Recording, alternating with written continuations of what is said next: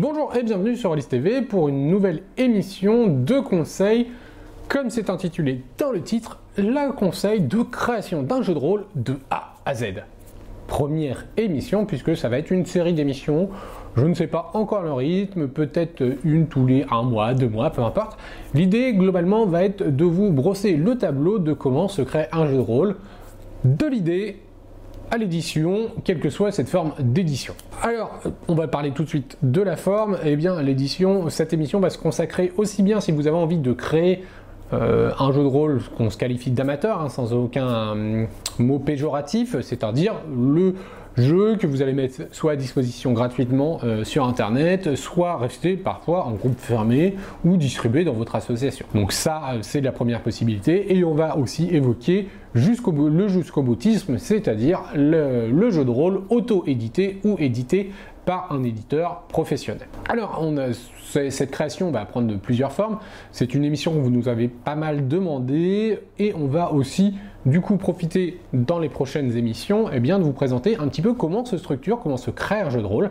Donc même si vous, vous n'êtes pas créatif, eh bien, je vous conseille de suivre ces émissions car vous verrez aussi comment se développe un jeu de rôle, comment on développe euh, les commandes d'illustration, comment on parle de système de jeu, comment on le crée, comment on y pense et comment euh, le schéma jusqu'au livre final. Alors tout d'abord, la, première question à se poser quand, on va créer un jeu de rôle, comme le titre l'indique, eh bien c'est comment vient l'idée?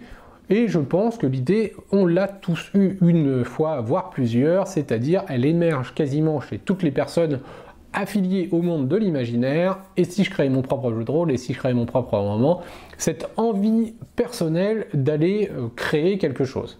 Alors certains n'ont pas du tout et se servent uniquement des jeux commerciaux, très bien, il n'y a aucun souci, mais parfois il y a une petite étincelle qui se dit eh ben j'aurais bien en fait envie de faire vivre mon univers. Et cet univers a émergé lui aussi d'une simple idée, d'une simple étincelle qui peut arriver au cours euh, d'une partie de jeu de rôle autour de la table, d'un jeu de société, pourquoi pas, à la lecture d'un roman, sous la douche, en voiture, peu importe, c'est une étincelle créative qu'il va falloir nourrir pour en faire un joli brasier si on veut suivre euh, l'allusion de l'étincelle jusqu'au brasier complet qui est euh, la finalité de projet. Et d'ailleurs, cette finalité, c'est une notion importante qu'on va devoir garder à l'esprit, c'est qu'est-ce que j'ai envie d'en faire? Cette finalité, cette première question, ce pourquoi j'ai envie de créer et qu'est-ce que j'ai envie de créer, eh bien c'est la première chose, c'est l'objectif qu'on va se mettre en tête qui n'est pas forcément le définitif, mais c'est l'objectif qu'on va se mettre en tête. On va pas créer de la même façon si le but c'est de jouer moi-même mon propre jeu de rôle, créer mon propre jeu de rôle que je, de toute façon je ne taperai pas forcément, que je n'ai pas vocation à faire lire simplement le jeu que j'ai envie de faire jouer, et donc de temps en temps je proposerai des parties dans euh, Ludicom, Ludicom qui est mon propre univers de jeu de rôle par exemple. Eh bien voilà, on va voir ce, processus qui va être très différent si mon objectif final, c'est dès le début, je veux écrire mon jeu de rôle pour le proposer à un éditeur et qu'il soit édité de manière professionnelle pour qu'on le retrouve en boutique. Les deux idées sont bien de la création du jeu de rôle, et par contre l'objectif final n'est pas le même. Par contre, on peut très bien évoluer comme je le disais, c'est-à-dire avoir la possibilité euh, bah, de se dire je ne vais pas forcément faire grand chose, j'ai envie que ça reste dans mon groupe, puis ça prend dans le groupe, ça commence par une convention, puis une autre, et on se dit tiens, les retours me poussent à me dire que je pourrais peut-être proposer mon projet à un éditeur.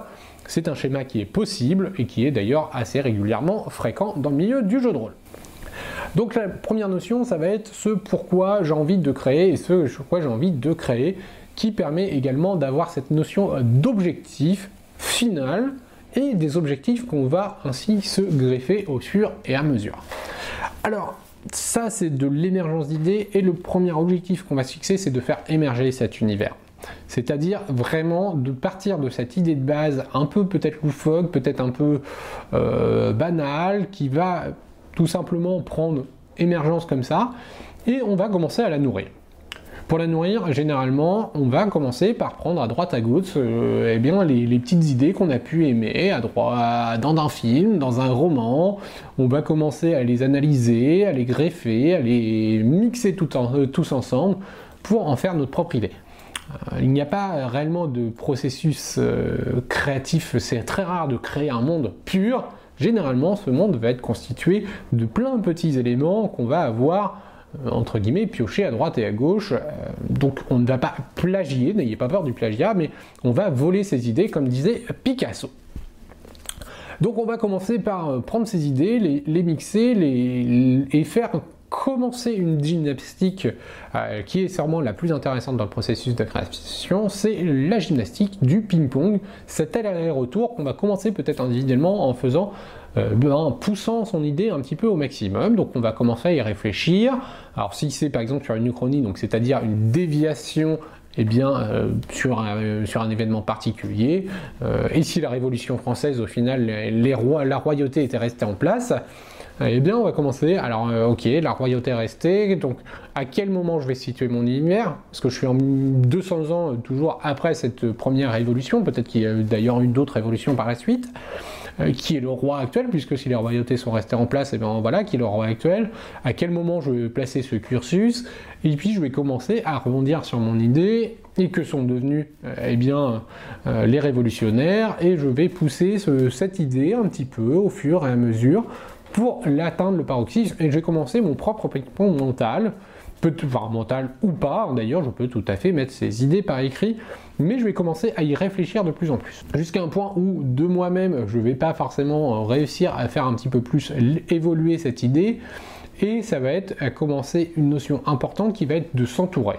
Alors s'entourer, c'est pas forcément une équipe créative de jeu pour l'instant, euh, mais euh, ça va être eh bien, de parler du projet, donc ça peut être parler euh, du projet à son partenaire, à des amis, à sa table de jeu, et on va commencer à reprendre des notions, tout ça. Donc ça, ça, peut être la discussion parce canadienne. Ah tiens, j'ai eu l'idée de, ce jeu. Et puis on commence à en parler. Et puis on va avoir d'autres questions qui vont euh, forcément intervenir, qui vont continuer à faire évoluer l'univers. Alors cette évolution peut d'ailleurs se faire en cours de partie. Hein. Des fois, le processus, c'est bien, on part d'une idée de base.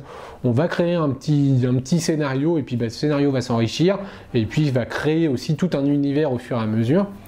Mais c'est cette gymnastique de ping-pong et d'aller-retour qui vont enrichir euh, tout doucement l'univers jusqu'à atteindre le paroxysme de l'univers, le développement complet de l'univers, où on aura une grosse, grosse, bonne idée de à quoi ressemble le jeu de rôle que j'ai envie de faire. Donc ça, ça va être la première notion qu'on va devoir euh, faire émerger. Et la deuxième notion, c'est maintenant, eh bien, qu'est-ce que j'en fais de cet univers? Est-il trop touffu? Est-ce qu'il est, euh, très bien comme ça? Et il est possible qu'on ait tendance à partir de ce moment-là à devoir un peu élaguer. Mais ce n'est pas la notion prioritaire. Pour l'instant, mettez les idées que vous avez. Mais ne les mettez pas n'importe comment. À la fin de cette première euh, aller-retour, de ce premier ping-pong, hein, qui est une, sur une durée assez variable, généralement on doit pouvoir résumer notre jeu en quelques phrases. Je dois pouvoir présenter mon jeu en deux, trois phrases à une personne euh, qui est capable de, du coup d'appréhender l'univers que je vais euh, lui, lui, euh, lui montrer. Donc ça peut être un univers, si je vous dis, bah, mon idée c'est de créer un jeu de rôle futuriste, un petit peu cyberpunk, dans lequel en fait les anciennes races médiévales sont revenues et du coup on a les orques, les elfes, les nains, de la magie et aussi un monde futuriste cyberpunk. Je pense qu'on a tous trouvé que là je venais de vous pitcher Shadowrun en quelques phrases. Et la plupart des grands jeux vont pouvoir se pitcher de cette façon-là. Euh, ça va être de jouer par exemple eh bien, un enquêteur dans euh, le début du 19e. Et eh bien voilà, on a déjà un pitch.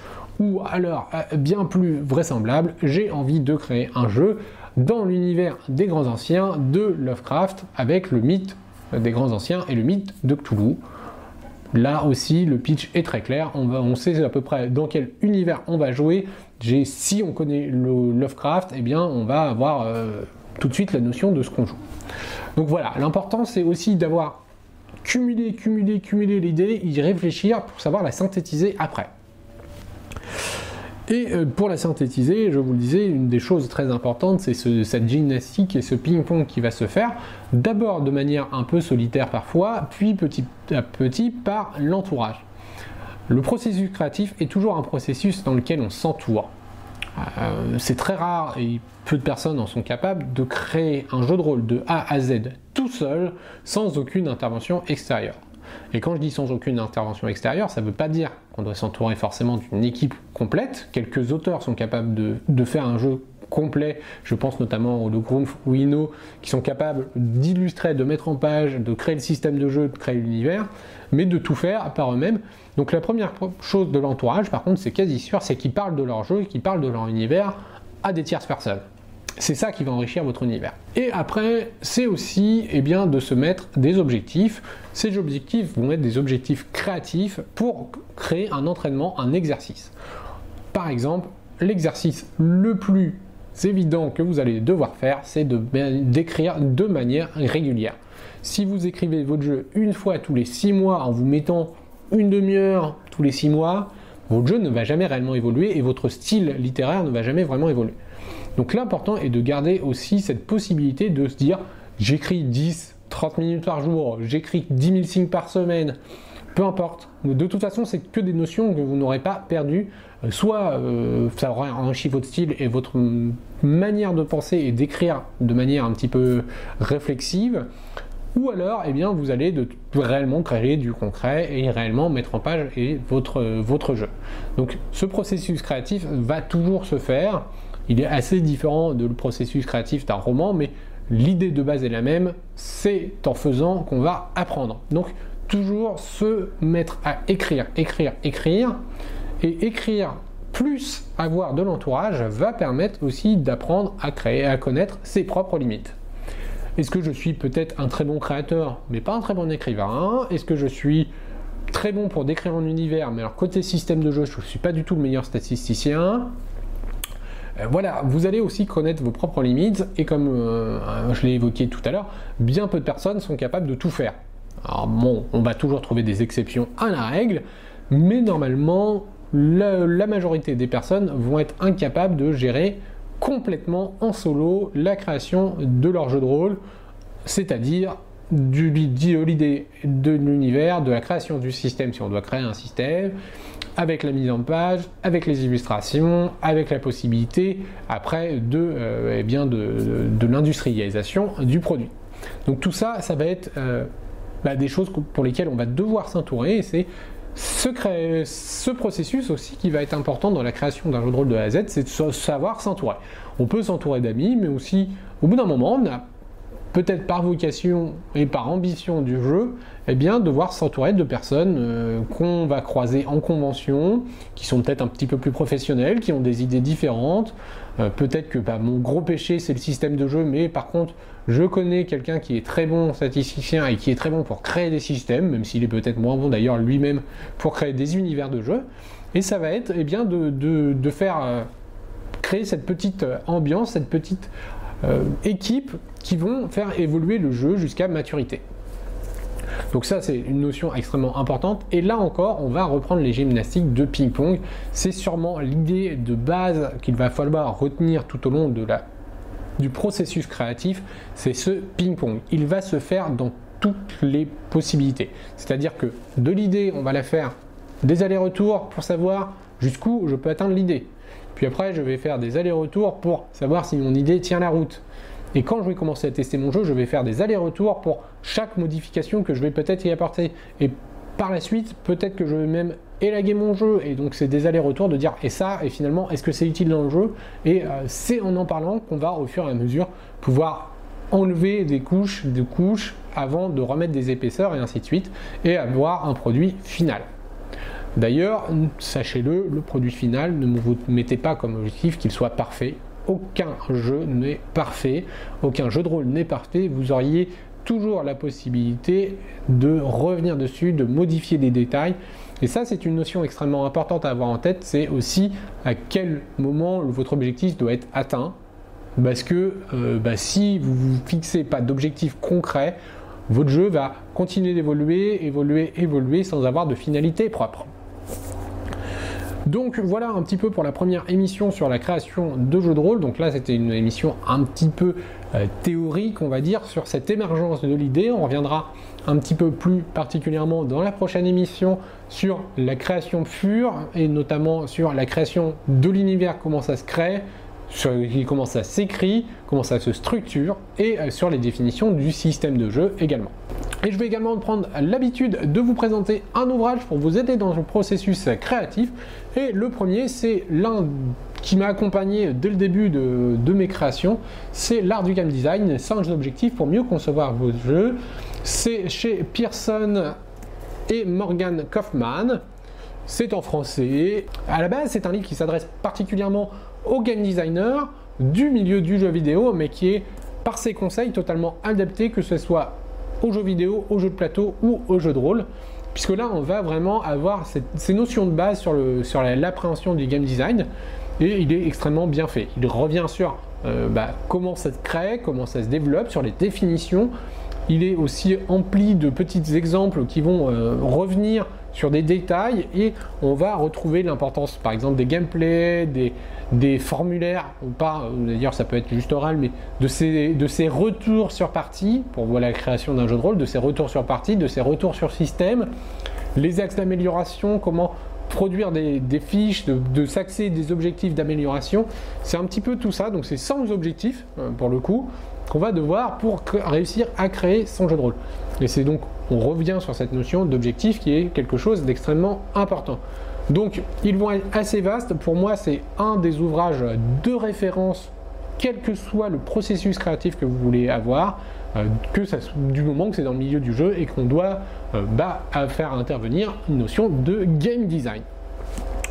Donc voilà l'art du game design sans objectif pour mieux concevoir son jeu. C'est pour moi l'une des premières références à avoir quand vous créez votre jeu de rôle. Donc voilà, cette première émission est finie. N'hésitez pas à mettre en commentaire eh si vous avez des questions puisque euh, je me permettrai d'y répondre dans les prochaines vidéos.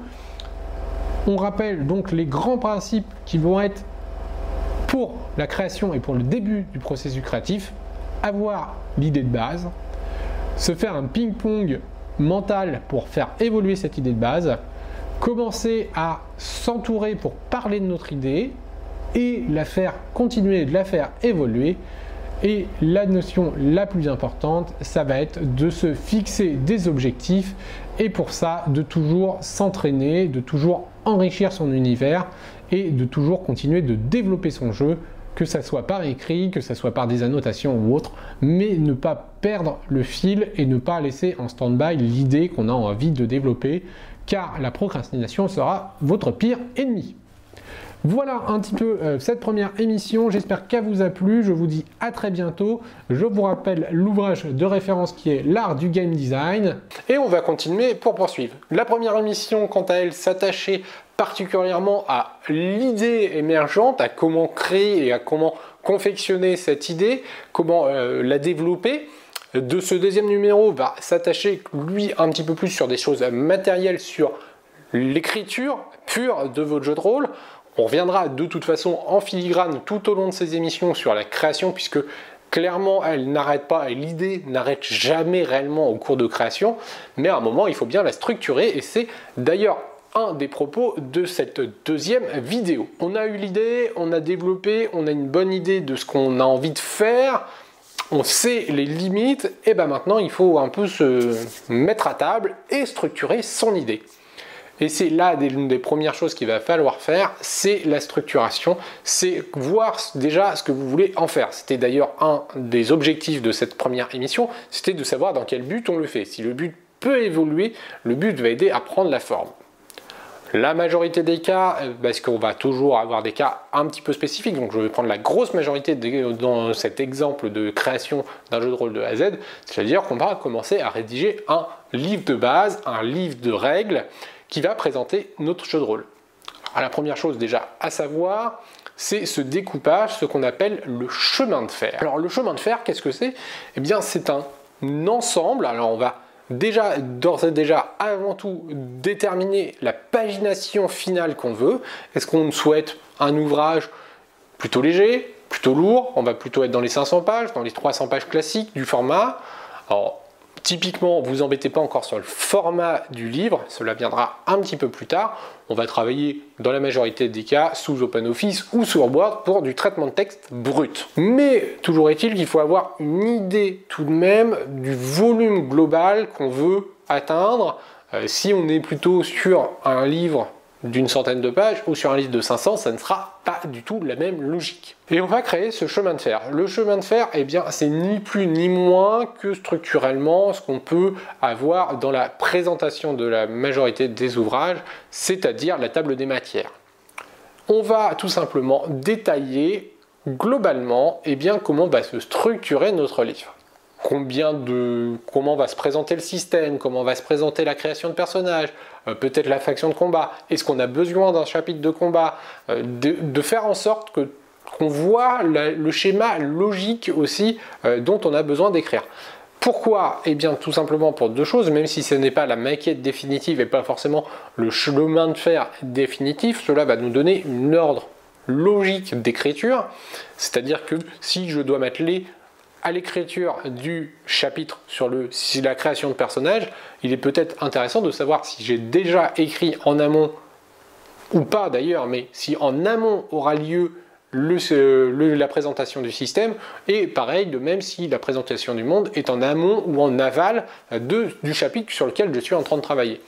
Il y a d'ailleurs une notion importante à avoir, c'est qu'on peut travailler tous ces chapitres eh de façon euh, un petit peu euh, indépendante. On peut de temps en temps écrire un petit bout de chapitre de combat, puis revenir après plutôt sur la description de monde, en fonction du temps qu'on a dispo, de l'envie et de l'idée qu'on a à ce moment-là, euh, et aussi de l'inspiration tout simplement. Mais il faut avant tout structurer cette table des matières pour savoir dans quel ordre on va structurer les choses et dans quel ordre on va avancer. Parce que cela va éviter une des choses qui est extrêmement compliqué par la suite à avoir, eh bien c'est cette espèce de redondance qui pourrait arriver si on ne structure pas de la bonne façon. On va retrouver des mêmes idées dans la création de perso et dans le système, alors que est-ce qu'on a réellement besoin de mettre euh, l'explication dans les deux chapitres? Pas sûr. De même, on va vouloir de temps en temps faire référence à un chapitre, mais en fait, il est après et pas avant, et donc du coup, ça va être compliqué, notamment pour la création de personnages. Si on doit créer un personnage qui est très imbriqué dans le monde, eh bien, le monde doit être expliqué avant. Et c'est tout ce schéma, tout ce processus qu'il va falloir faire. Donc cela est extrêmement simple. On va tout simplement prendre une feuille. Alors, euh, vous allez soit faire une vraie table des matières, on utilise également régulièrement des fausses doubles pages, un peu en image, et on va greffer ici et là eh bien dire que ceci c'est le chapitre 1 euh, qui va parler de ça, le chapitre 2 et ainsi de suite. Et vous allez d'ailleurs commencer en premier lieu par détailler vos gros chapitres. Ça va vous permettre de savoir aussi ce que vous avez besoin d'écrire, ce que vous avez besoin pour votre jeu. Est-ce que réellement, je le disais tout à l'heure, est-ce qu'il y a réellement votre jeu a besoin d'un chapitre consacré au combat? Euh, Vous faites peut-être un jeu sur l'adaptation des arts martiaux, euh, et bah, dans ce cas-là, effectivement, un chapitre sur les prouesses martiales est totalement presque obligatoire.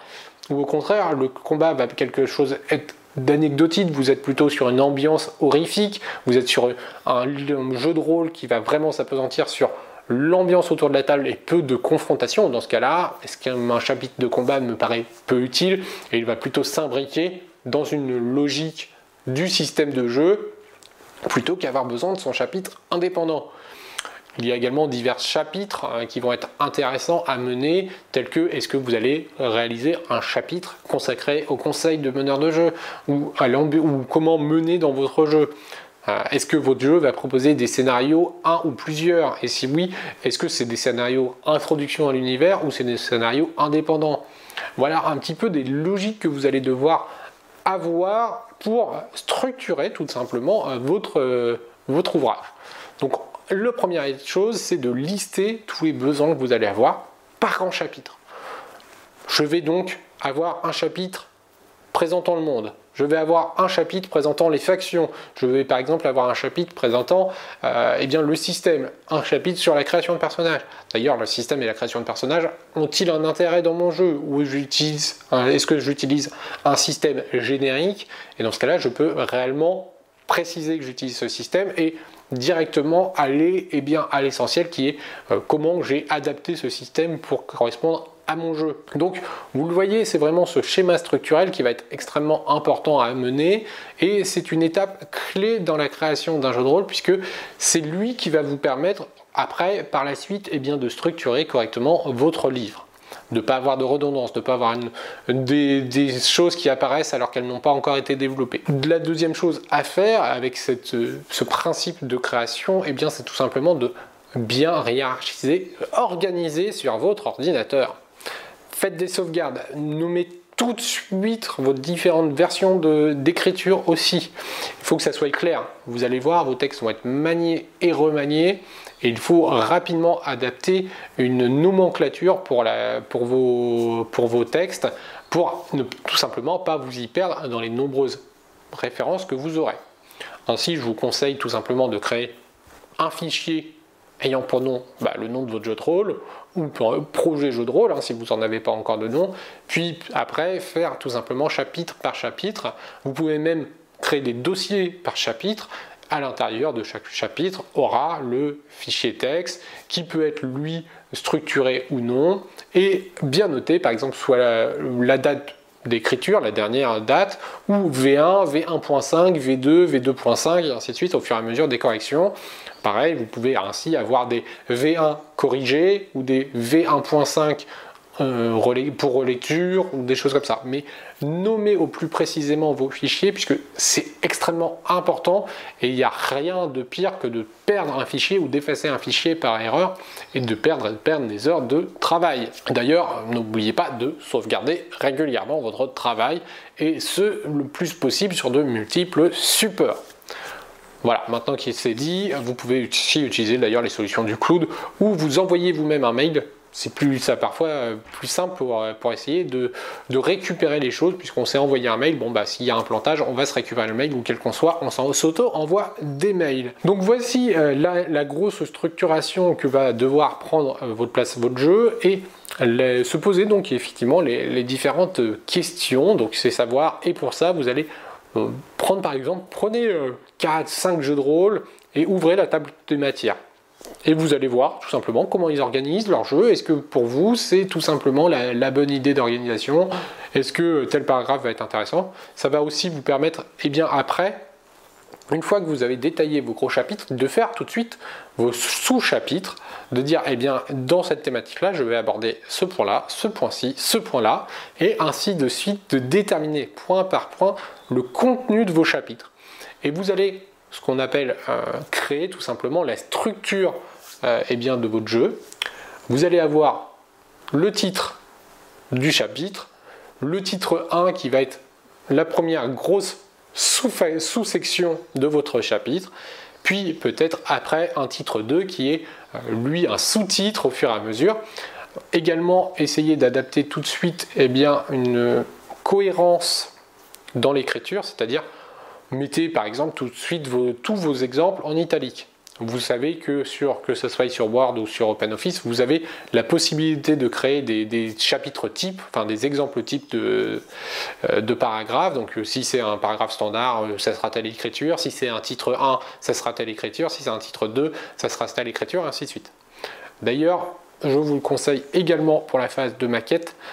Mettez bien vos titres en fonction du, style que vous voulez avoir. Si c'est un le, le titre 1 s'appelle T0, le suivant s'appelle T1 et vous l'écrivez juste avant le titre, ce qui permettra au moment de la maquette de savoir très clairement quel niveau de titre vous avez. Voici donc le premier conseil pour cette seconde vidéo de création de A à Z, c'est déjà de donc bien organiser et de prendre l'initiative de chapitrer correctement votre jeu de rôle et de créer ce qu'on appelle donc eh bien, tout simplement le chemin de fer de celui-ci. Et prenez également l'habitude dès maintenant de noter euh, un petit peu tout ce que vous allez avoir à travers votre univers, notamment euh, bah, si vous allez avoir besoin d'illustrations, que ce soit vos inspirations, noter les références, ou bien si vous allez faire un ouvrage un peu libre et que vous utilisez même des illustrations libres de droit, et eh bien de noter tout le nécessaire pour, euh, par la phase de la maquette, avoir ce qu'il faut, c'est-à-dire ce qu'il y a besoin de mettre dans les crédits, euh, quels sont le nom des illustrateurs, est-ce que même si c'est des illustrations libres de droit, vous avez besoin de faire des références, bien mettre les disclaimers, vérifier euh, d'ailleurs au passage si votre jeu est une adaptation, eh bien, ou si vous utilisez des illustrations sont disponibles un peu n'importe où si vous avez réellement le droit de les utiliser pour pas éviter tout embêtement plus tard. Donc voilà un petit peu euh, tout, tout ça comment ça va se dérouler, c'est de bien structurer. Après vous allez vous commencer à vous mettre à écrire, comme je vous le disais, il n'y a pas d'ordre particulier d'importance d'écriture. La seule chose, c'est qu'à partir du moment où vous allez écrire, c'est qu'il vous faut une idée globalement finalisée de ce que vous allez mettre en œuvre. Donc que ça soit du côté du système de jeu, de la création de personnages, comme de la description du monde, vous allez au fur et à mesure, donc comme je vous le disais, sous-chapitrer au fur et à mesure pour structurer de plus en plus et pour au final n'avoir plus que des courts paragraphes à rédiger. On vous le disait d'ailleurs dans la première vidéo, il va y avoir une extrême importance sur euh, eh l'écriture de manière régulière, sur prendre l'habitude d'écrire. Et c'est en structurant ainsi que vous allez rapidement pouvoir écrire de manière régulière. C'est-à-dire que en fonction du temps que vous avez, vous allez savoir tout de suite si vous allez plutôt vous orienter sur l'écriture d'un chapitre de règles, beaucoup plus simple à rédiger puisqu'il faut juste simplement être suffisamment alerte pour bien donner ses idées, mais au final, la, création n'est pas réellement là, puisque c'est, on a déjà créé l'univers, le, système de jeu, il faut simplement l'expliquer, et donc c'est juste cette explication qui a besoin d'être la plus claire possible. Euh, savoir si vous allez prendre des exemples. Réfléchissez tout de suite si par exemple dans les exemples, vous allez créer un personnage dans le chapitre et réutiliser ce personnage pour l'explication du système de jeu. C'est toute cette cohérence que vous allez amener au fur et à mesure qui va être intéressante et qui va vous permettre d'avoir une facilité d'écriture par la suite de l'ouvrage, puisque vous allez écrire petit à petit et vous allez déjà savoir ce qui apparaîtra ou va ou est déjà apparu d'ailleurs dans les chapitres précédents. Donc c'est toute cette organisation. Après, vous allez également avoir eh bien, euh, dans la description des du monde, eh bien, si vous savez déjà que votre univers va se découper de telle ou telle façon, comment le structurer? Est-ce que vous avez besoin de présenter les villes? Est-ce que vous avez besoin de présenter de manière plutôt générale? Que vous allez vous présenter royaume par royaume? Toute cette structuration va le faire. Et après, bah, en fonction du temps que vous avez, donc oui, je vais écrire soit euh, j'ai pas longtemps, je vais écrire plutôt une particularité de, de règles, ou ici je vais m'attacher plutôt à telle description dans l'univers, ça peut être la description, pourquoi pas, d'un lieu emblématique, ou alors bah, au contraire vous allez plutôt euh, aller sur la description d'un personnage. Vous allez également prendre en conscience petit à petit de la création. Si vous savez que vous avez un scénario qui arrivera en fin d'ouvrage, eh bien vous commencer à vous dire qu'est-ce que je vais mettre dans ce scénario-là, quelle sera l'intrigue principale, est-ce que je vais faire intervenir des personnages que j'ai besoin de présenter plus en avant dans le livre des règles? Par exemple, bah, s'il y a une faction qui intervient dans le scénario, il est peut-être bien de décrire correctement cette faction précédemment et de mettre le maximum de matos dans votre livre de règles. Peut-être que dans votre scénario, on, présentera rapidement la faction, mais toujours est-il que eh les maîtres de jeu pourront très facilement du coup se référer, puisque vous aurez su qu'il fallait mieux la décrire puisqu'elle interviendra de manière plus complète. Vous avez également le droit de penser à la suite, euh, parce que vous n'allez pas pouvoir tout mettre dans un livre de règles, vous allez devoir faire des coupes dans la plupart des cas, et donc déjà savoir si vous allez par la suite écrire un, deux ou trois suppléments, si vous allez plutôt créer une campagne de jeu, eh bien cela va vous aider aussi à chapitrer correctement votre livre de base, puisque vous saurez qu'il y a du matériel que vous allez créer pour plus tard. Ça n'empêche pas de le créer même dès maintenant, mais dans la hiérarchie, vous savez que eh bien, vous pouvez l'enlever de manière plus facile que si vous deviez euh, tout simplement remanier tous les textes parce que bah, vous enlevez une faction, vous enlevez quelque chose et ça déséquilibre le tout, il faut tout réécrire. Donc vraiment pensez à structurer au maximum. Donc le chemin de fer, quand vous faites des recherches, à bien noter, à bien dans un, dans un fichier en annexe, eh bien tel telle référence c'est pour ça, telle référence c'est pour ça, telle, illustration vient de tel endroit, et ainsi de suite pour structurer au maximum votre jeu de rôle. C'était donc la deuxième étape, l'importance de la structuration avant de commencer réellement la rédaction. Une autre des données importantes, c'est tout simplement de se mettre des deadlines de création, euh, des points clés, des dates clés en fonction de vos envies. Alors, soyez logique, ne mettez pas des deadlines trop proches ou trop éloignés. Il faut quelque chose qui vous mette la pression mais qui soit réalisable. Et c'est ainsi que vous allez aussi progresser parce que l'être humain est naturellement euh, poussé vers la procrastination. Et si vous avez vraiment des bases, des deadlines à respecter, vous allez vous pousser vous-même à écrire à, réfléchir, à structurer vos idées et aussi à éviter de remanier sans cesse et sans cesse. Donc n'oubliez pas, la, pause de deadline est importante. Ces deadlines peuvent être très grosses, c'est-à-dire finir un chapitre à tel temps, ou bien euh, plus simplement de, vous donner des deadlines de bah, il me faut le système de jeu parce que j'ai mis une deadline de playtest avec mon groupe de joueurs à telle date. Mais mettez-vous des challenges réalisable, je le précise. Donc en fonction de votre activité annexe, etc. Peut-être que ça peut être 15 jours, un mois, deux mois, peu importe, mais mettez-vous des deadlines. Comme à mon habitude, je vais vous présenter un ouvrage. Enfin, de celui-ci, c'est l'anatomie du scénario, cinéma, littérature et ciné-télé. Alors ça s'attache plus particulièrement à l'écriture d'un scénario, mais on voit d'ores et déjà dans cet ouvrage eh bien, la structuration qui doit se faire au fur et à mesure et comment penser ses idées. C'est là euh, l'intérêt de, cet ouvrage pour moi. Donc euh, c'est de la collection cinéma, c'est disponible pour une 25 euros à peu près. C'est John Turby qui l'a écrit. Et donc on va reprendre eh les différentes trames, les différentes ambiances, euh, comment structurer un petit peu son scénario. Et de manière plus générale, ça permet aussi d'avoir une bonne idée par la suite de comment structurer ses idées. Donc pour moi, c'est une vraie bonne lecture, tout simplement car si elle n'intervient pas directement sur ce chapitre-ci, elle interviendra plus tard au moment de formaliser un petit peu plus les choses, et notamment dans l'écriture, si vous avez choisi de mettre un scénario d'ambiance. Ce que je vous recommande d'ailleurs amplement pour ma part, c'est vraiment, puisque le scénario va donner votre idée, l'ambiance que vous donnez à vos parties, ressentir un petit peu plus qu'à travers la description pure et dure du système ou de la création du monde. Voilà, c'était le deuxième conseil OMJ sur la création de A à Z. N'oubliez pas de mettre vos questions, que ce soit sur YouTube ou Facebook, et on se retrouve pour une troisième émission qui continuera d'évoluer tranquillement pour aller jusqu'à la finalité de votre jeu. Enfin, je finirai cette vidéo en vous présentant un label MyJDR par l'ancien éditeur Origins qui a fermé ses portes depuis. Origins, c'est notamment Agitus et Night. Il a créé un label MyJDR pour accompagner les auteurs en termes de processus créatif dans une logique éditoriale.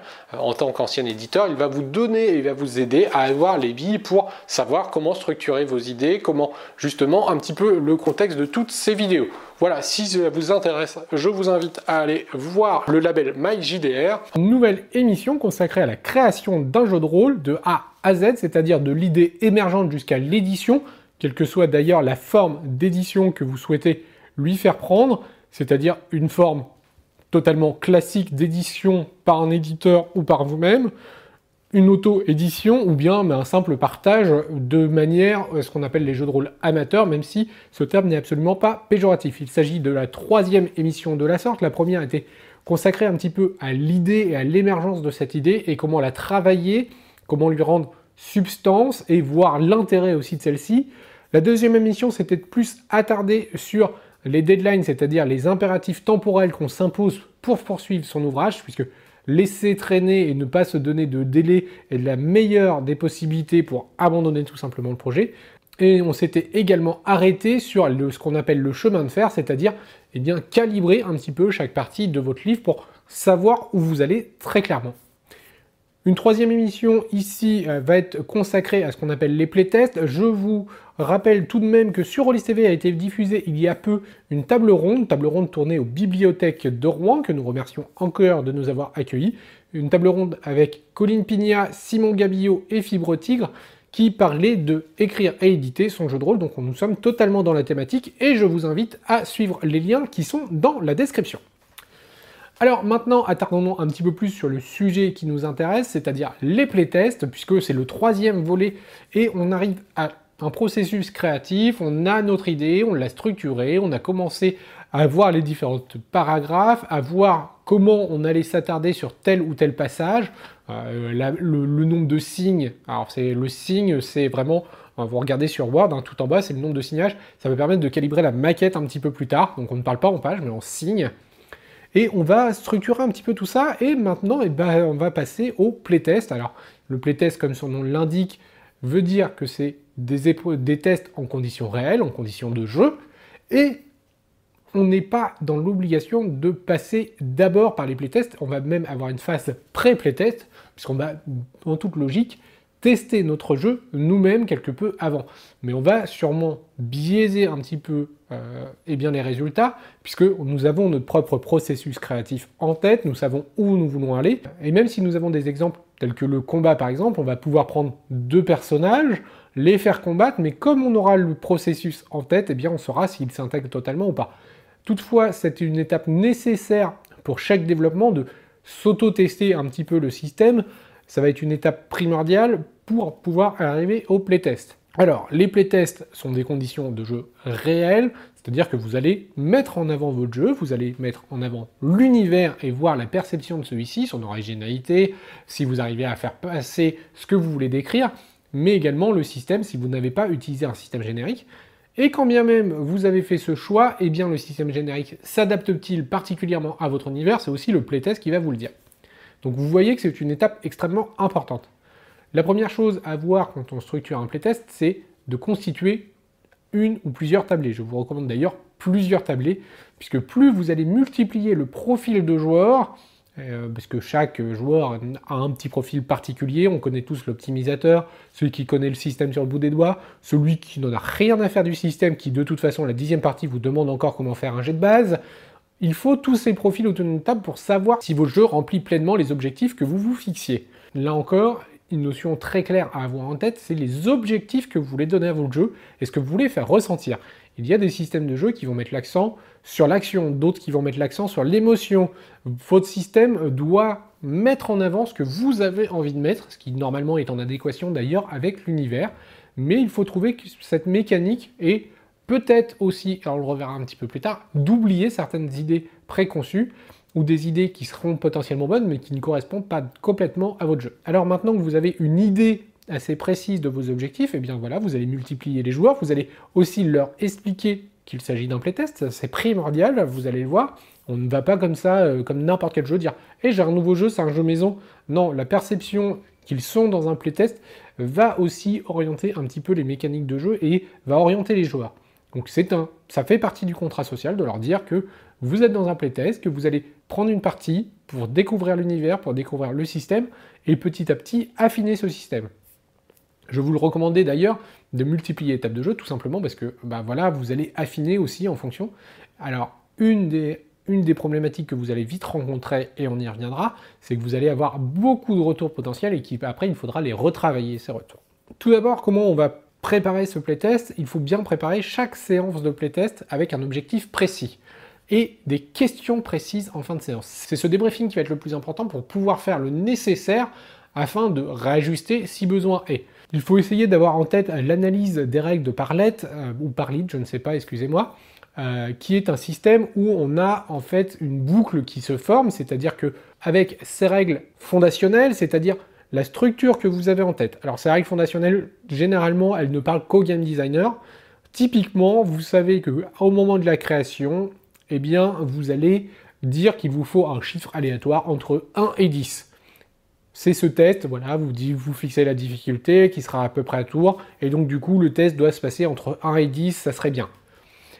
Après, vous avez les règles opérationnelles, c'est celles que vous allez expliquer aux joueurs, c'est celles qui sont nécessaires pour jouer, qui traduisent tout simplement les règles fondationnelles. C'est-à-dire que là, en l'occurrence dans mon exemple, eh bien la règle signale de lancer un des 10 on obtient un nombre aléatoire entre 1 et 10.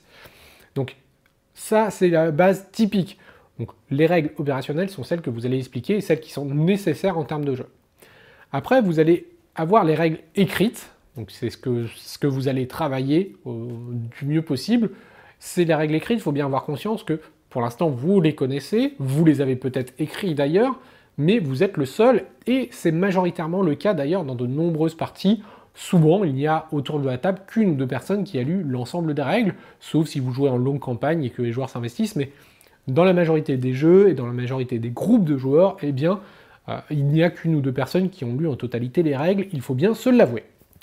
Et enfin, vous avez après le retour d'expérience qui va permettre d'affiner les règles opérationnelles au fur et à mesure. Alors, ce retour d'expérience va intégrer de nombreuses données, elles vont intégrer entre autres les règles maison qui seront potentiellement écartées, qui ne sont pas des règles opérationnelles ni écrites, ces règles maison, bah dites-vous que tous les groupes de joueurs en ont et que même si vous éditez votre jeu chez le meilleur éditeur avec des, ventes, euh, les meilleures ventes de jeux de rôle, de toute façon tout le monde fera ces règles maison. Et ces règles maison n'ont pas à être dans les règles opérationnelles et ni dans les règles écrites euh, de facto. Donc voilà, il faut vraiment structurer votre idée et c'est en remontant toutes les informations que vous allez pouvoir retravailler à travers une boucle. C'est-à-dire que des règles opérationnelles, vous allez faire des règles écrites que vous allez mettre en jeu, vous allez avoir le retour de joueur, la boucle va modifier les règles opérationnelles et écrites que vous allez retester, et ainsi de suite jusqu'à avoir la bonne combinaison que celle que vous souhaitez. Alors, du coup, comment va se structurer surtout ce retour, et c'est ça le plus important d'ailleurs dans les playtests, c'est ce retour, eh bien il faut là aussi l'orienter. Si vous dites juste, alors la partie vous a plu, euh, vous en avez pensé quoi? Vous allez avoir moult résultats, vous allez avoir des détails. Non, chaque partie doit être orientée sur une fonction. Les premières parties testeront de toute façon la mécanique de base. Euh, le jet de dés, si c'est compétent, euh, caractéristique plus compétence plus un dé de 10, voilà, vous allez déjà tester ça. Peut-être que vous allez tester un petit peu l'initiative ou autre, mais vous allez tester la globalité des règles, le système de base, celui qu'on explique rapidement au début de partie, celui qu'on explique nous par exemple dans le tuto système. Après, vous allez avoir eh bien, une perspective différente, c'est-à-dire que au moment où cette base est créée, vous allez plutôt orienter chaque playtest eh bien, sur une mécanique précise. Vous allez peut-être faire un playtest un petit peu plus orienté euh, action, un autre au contraire infiltration globale où il faut être le plus discret possible. L'autre où il va falloir être diplomatie. Alors ce n'est pas des scénarios trop typés. Dans le diplomatie, rien n'empêche d'avoir un petit combat. Mais l'accent va pas être mis sur ça et l'accent du playtest ne va pas être mis sur ça.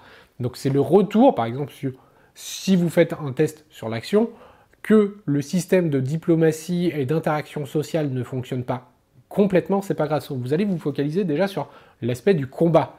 Est-ce que les retours sont bons? Est-ce que vous avez trouvé des ralentissements? Est-ce que vous avez trouvé au contraire que le combat est assez dynamique? Et là encore, il faut avoir l'idée de ce que vous vouliez mettre en avant. Si vous voulez mettre un combat dynamique, rythmé, avec moult possibilités, un peu cinématographique, et vous retrouvez avec un système qui pousse les joueurs à faire du calcul, à se poser, etc., peut-être que vos systèmes, il est bon, mais il ne correspond pas à ce que vous vouliez transmettre dans votre jeu. Donc c'est ça, vous allez devoir orienter les playtests et les multiplier. Donc multiplier les playtests et les parties de playtest avec de nombreux groupes, ben, ça permet aussi d'avoir de nombreux retours et d'affiner au fur et à mesure leur même scénario aussi par exemple, parce que parfois c'est pas forcément le système qui est mauvais, c'est le scénario qui peut être mal orienté, euh, un combat qui est mal mesuré ou autre, qui ralentit, vous avez mis 5,5 euh, alors qu'il en faudrait 3, euh, vous avez l'impression que votre système de combat ne fonctionne pas alors qu'en fait c'est simplement qu'il y a deux ennemis de trop par exemple. Donc il va falloir faire la part des choses. Tous ces retours vont donc enrichir et vous allez les faire pour chaque caractéristiques, chaque cas particulier un petit peu de votre système de jeu. Un autre, système, un autre moment, vous allez tester plutôt la dynamique sociale et voir le relationnel. Est-ce que vous voulez un relationnel plutôt sur le roleplay? Est-ce que vous voulez quand même intégrer du système et autres? Et vous allez au fur et à mesure tester tout cela. C'est tous ces retours qui vont vous enrichir, qui vont enrichir votre jeu et qui vont le structurer. Je le disais tout à l'heure, plus vous allez multiplier des joueurs et plus vous allez avoir également de retours possibles. c'est une très bonne chose, mais sachez faire le tri. Vous le disais tout à l'heure, vous avez les règles opérationnelles et les règles écrites. Et dans ce retour, eh bien, vous avez les règles maison. Et les règles maison, chaque groupe va en faire et chaque joueur va en faire. Donc vous avez potentiellement des retours qui seront à intégrer, mais également des retours où vous allez vous dire ça, oui, c'est intéressant, mais est-ce que je le ferai pas plutôt à la maison et que ce n'est pas nécessaire à mon jeu? Il faut savoir épurer des fois son jeu pour le garder que la substance nécessaire et pas avoir moult et moult règles, parce que ça c'est le pire handicap. Les jeux avec plein de petites règles où au final tout le monde les oublie, puisque nous ne sommes pas des encyclopédies vivantes, nous ne sommes pas des ordinateurs, et donc on va avoir la structure de base, mais si vous avez des règles trop spécifiques, soyez-en sûr, de nombreuses règles vont être modifiées pour coller à l'ambiance de la table. Donc rien ne se sert de s'embêter si de toute façon des gens qui sont extrêmement sociales trouvent qu'il y a un manque dans les règles sociales, ils vont le créer si nécessaire. Ou alors, si votre jeu a du succès, eh bien le forum va l'enrichir.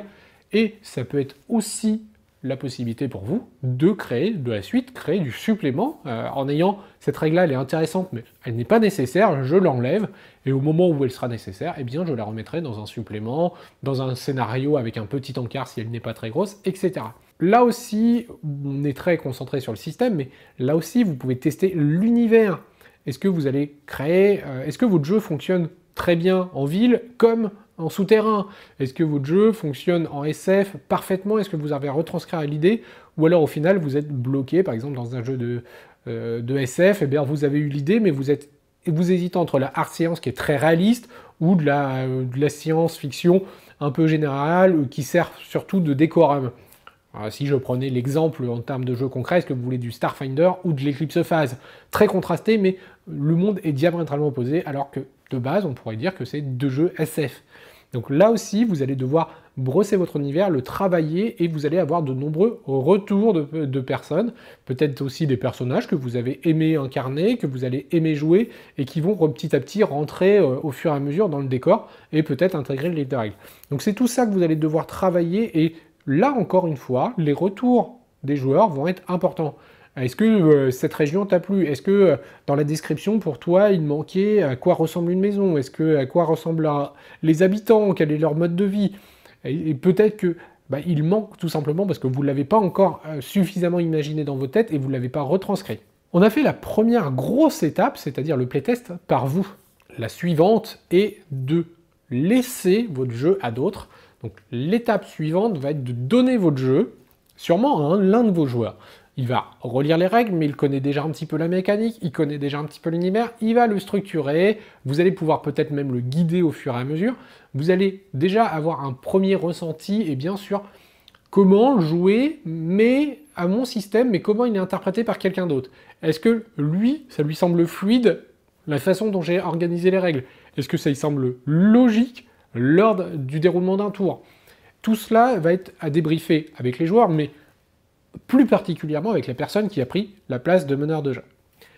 Et on va avoir les mêmes retours, les mêmes propositions. Là où on va moins structurer les règles qui sont normalement structurées sur la première partie, où là vous avez créé vous-même votre jeu, mais on va structurer plutôt les règles écrites. Et enfin, dans un troisième temps, eh bien, ces règles écrites et cet univers, vous allez le transmettre comme dans un livre de jeu de rôle, comme dans un livre de base, vous allez le transmettre à quelqu'un, et vous, vous ne ferez que vous placer en bout de table pour observer, voir comment ça se passe, prendre des notes. Et là, contrairement aux autres playtests où il faut rester dans une partie réelle, c'est-à-dire des notes, prises de notes rapides, eh bien là, si vous êtes posé tranquille dans votre coin à observer la partie, prenez des notes plus en, plus en détail. Voyez comment se passent les interactions. Est-ce que le tour se calibre bien? Est-ce qu'il eh, faut stopper des actions entre personnages pour pouvoir jouer peut-être une meilleure interaction entre eux? Peu importe. Vous allez avoir de nombreuses idées rien qu'en observant. Et aussi des possibilités d'ajustement pour la partie suivante. Et vous allez voir aussi eh comment sont comprises vos règles. Si ça se trouve, c'était très clair au moment du premier playtest, vous l'avez rédigé. Le deuxième s'est bien passé parce que le joueur qui a pris votre place avait déjà assisté à ce type d'événement et donc avait la règle en tête. Et au troisième jour, vous n'aurez pas écrit, votre transmission de savoir ne s'est absolument pas faite et l'interaction ne se passe pas comme vous aviez prévu, comme doit, se prévoir, tel qu'il devrait être décrit. Et parfois, c'est simplement des petites phrases, des petits mots qui bloquent la compréhension et qui font qu'on comprend totalement autre chose que ce qui est dit. Vous voyez, on a ici trois notions très importantes, c'est-à-dire la première phase où vous allez faire le playtest vous-même, il y a un contrat social et vous allez orienter chaque partie pour calibrer votre jeu, pour faire les règles opérationnel que vous allez par la suite transmettre par écrit à un autre joueur qui déjà connaît un petit peu le jeu, connaît la mécanique, pour enfin le livrer par la suite à une troisième personne qui ne connaît absolument pas votre jeu, qui ne connaît absolument pas votre univers et qui doit en connaître le moins possible, c'est-à-dire connaître typiquement eh bien, ce qu'on connaît quand on achète un jeu en magasin, le pitch de base, peut-être deux trois notions de système, est-ce que c'est un système à pourcentage? Est-ce que c'est un système à D6 Brouette de d Ou au contraire, très light en jet de dés Voilà tout ce qu'il doit savoir, parce que quand même, il faut qu'il s'investisse et que le jeu l'intéresse. Voir ce qui va être compris de votre univers. Et à chaque phase, le plus important va être de prendre en compte ces retours, mais de prendre en compte les retours qui sont nécessaires à votre jeu, qui sont nécessaires à ce que vous voulez faire de votre jeu. Donc voilà un petit peu tous les détails euh, précis de comment se passent les playtests, multiplier les groupes, aussi aller à la rencontre de personnes dont vous n'avez pas l'habitude du jeu. Si vous êtes constitué des groupes, c'est très bien, vous avez des groupes de playtest, mais au bout d'un moment, allez vous confronter à un public, que ce soit en club, en convention, allez voir comment euh, le public réagit, quelle est son attente par rapport à votre jeu. Euh, c'est la meilleure des solutions, notamment en convention, où les les gens vont sûrement avoir choisi votre jeu peut-être à une couverture, à une illustration, à, quelques phrases de description de l'univers et de la mécanique, mais Peut-être se sont-ils projetés une autre idée que ce que vous allez leur proposer, ou au contraire, elle va être totalement en adéquation. Donc voilà, euh, quelques notions de playtest. Aujourd'hui, pas de conseils euh, particuliers sur la littérature, elle est foisonnante, mais elle est typique de chaque jeu, c'est en fonction de ce que vous allez avoir envie de mener, et eh bien que vous allez devoir vous orienter vers tel ou tel aspect. Ce que je vous propose de mieux à faire, c'est d'enrichir votre connaissance des univers et des systèmes proposés, de lire de nombreux jeux de rôle et d'orienter après, d'aller chercher des articles autour du jeu de rôle. Si votre action, si votre jeu est un jeu à action, et eh bien de voir les jeux euh, qui se symbolisent de l'action, aussi les articles écrits dans la presse ou sur le web qui parlent du jeu de rôle et de l'action ou de la romance, peu importe le système que vous voulez, si vous voulez plutôt orienter romance, eh bien oui, euh, il y a de très bons articles sur l'amour en jeu de rôle, le sentiment en jeu de rôle, les émotions en jeu de rôle, hein, dont un, petit coucou à l'émission de Mathieu, et vous allez avoir aussi plein de notions comme celle-ci à prendre en compte, à intégrer, à laisser poser tranquillement pour réfléchir à ce que vous voulez en faire vous de ce système et comment vous voulez l'orienter, mais vous verrez que chaque article vous donnera des pistes et des, moments de réflexion sur Ah, j'avais pas pensé à ça. Je vous recommande vivement de trouver la base de votre jeu, trouver l'idée émergente de votre jeu ou les idées émergentes et de glaner le maximum d'informations sur les types de jeux qui existent déjà dans ce style et les articles qui abordent ce sujet. Voilà, je vous dis à très bientôt sur Rollis TV pour une nouvelle émission de MJ de la création de A à Z. En attendant, on retrouve toujours les critiques, les ouvertures, les conseils, les focus, le journal du rôliste. Je vous dis à très bientôt, merci aux tipeurs et n'oubliez pas de partager et de liker cette vidéo. Au revoir